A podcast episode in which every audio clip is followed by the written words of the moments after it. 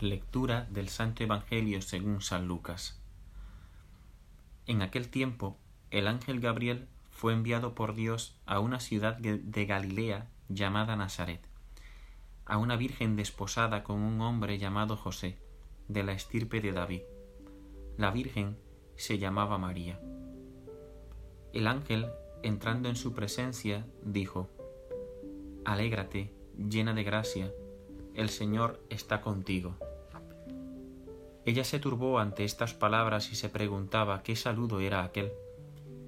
El ángel le dijo, No temas, María, porque has encontrado gracia ante Dios. Concebirás en tu vientre y darás a luz a un hijo, y le pondrás por nombre Jesús.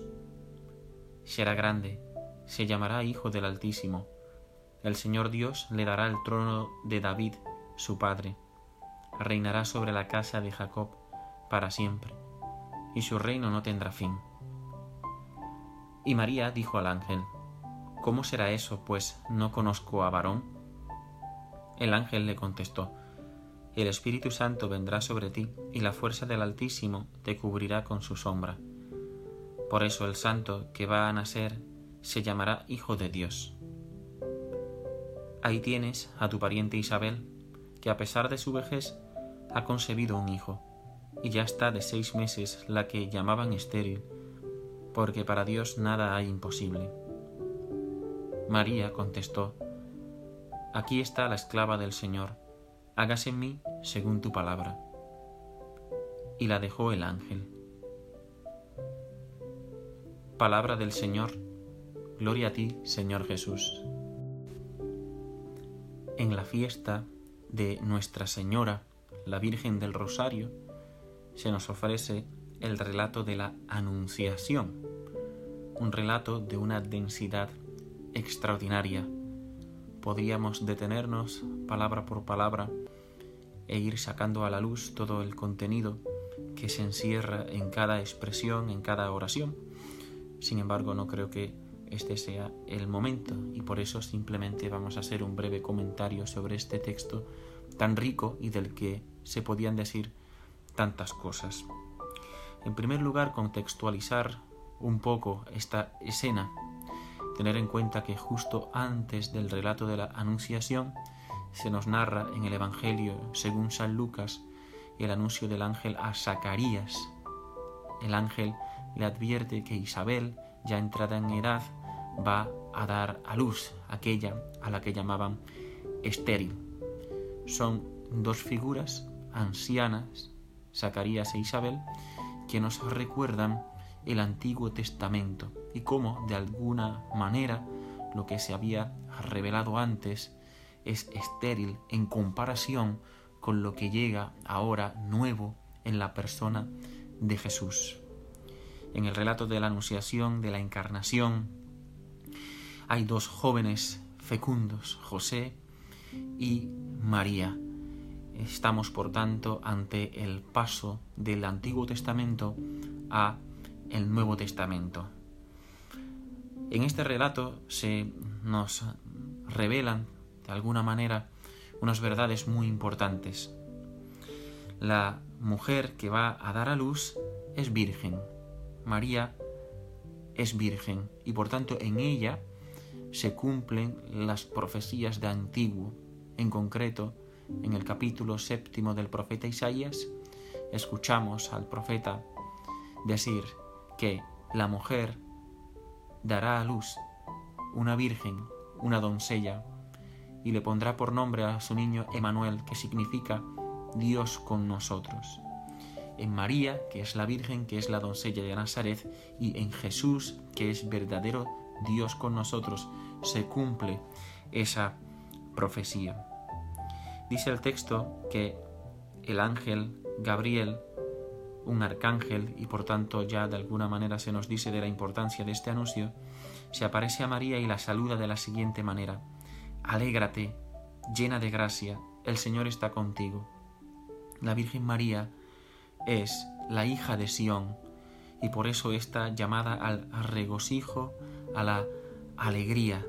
Alégrate porque estás recibiendo una noticia muy importante, de hecho, la más importante de todas. Dios viene a nuestro rescate para liberarnos de la muerte, asume una naturaleza humana en todo igual a la nuestra excepto en el pecado y quiere hacerlo libre y voluntariamente del seno de la Virgen María, quien es inmaculada, porque el Hijo de Dios merecía asumir una carne que no estuviese herida por las consecuencias del pecado. Y por eso esa expresión tan importante para la teología, llena de gracia, que Jaritomene en griego, que nos habla de la Inmaculada Concepción de María. Ella es la que ha estado llena de gracia antes, durante y después de todos estos acontecimientos. Siempre ha estado llena de gracia y por eso en ella nunca ha habido mancha alguna. Ella es la Inmaculada Concepción. Otra idea importante que hay que destacar es que María concibe sin intervención de varón. Es el Espíritu Santo el que obra la encarnación en su seno.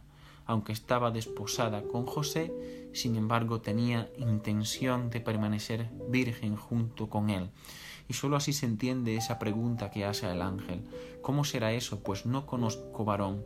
Deberíamos decir que ni conoce varón, ni quiere conocer, sino que tiene intención de permanecer virgen.